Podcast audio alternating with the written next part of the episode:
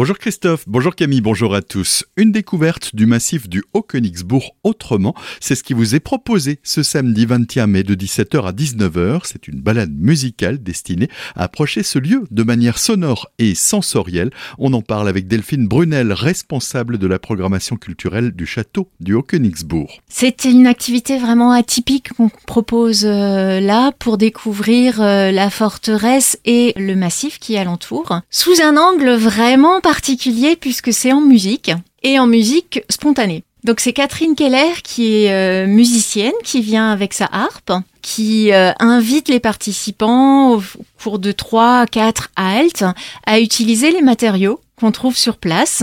Et donc finalement, on va utiliser les matériaux qui euh, sont assez typiques de la forteresse.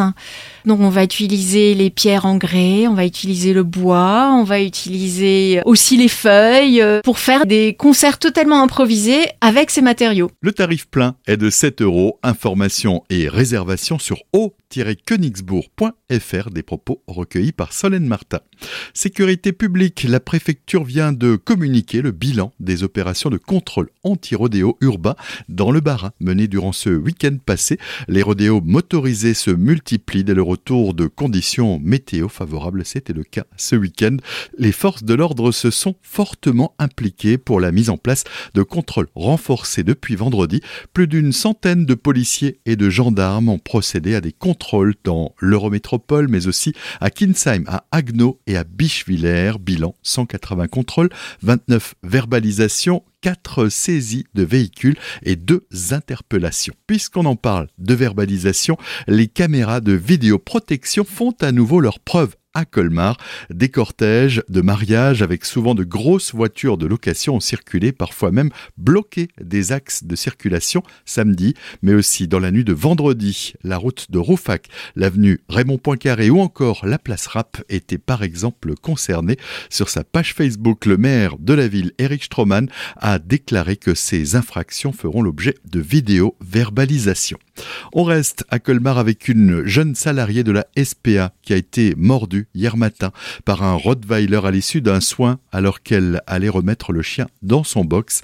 Elle a été admise à l'hôpital Pasteur mais plus de peur que de mal. Elle s'en sort avec quelques points de suture. Le chien au passé difficile devrait lui poursuivre sa réhabilitation comportementale.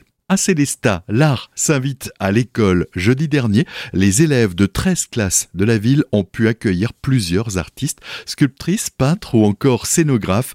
Un projet qui a lieu chaque année depuis 1987 dans le cadre du dispositif L'art à l'école, les explications de Sophie Fontenot, chargée de projets et de médiation culturelle pour la ville de Célestat. L'art à l'école, c'est un dispositif qui existe euh, à Célestat, qui permet euh, aux élèves des écoles, euh, durant l'année scolaire, de découvrir des pratiques artistiques, de rencontrer des artistes directement dans leur classe, d'avoir un temps de pratique et de création avec eux également en classe, et puis d'aller à la rencontre des œuvres euh, dans des expositions euh, à Célestat par exemple ou un peu plus éloignées. Tout ça dans un projet qui démarre à l'automne et qui se termine à la fin de l'année par l'intervention de l'artiste en classe. Retrouvez l'article complet sur notre site azur-fm.com, rubrique Actualité régionale. Ce sont des propos recueillis par Jérémy Ranger.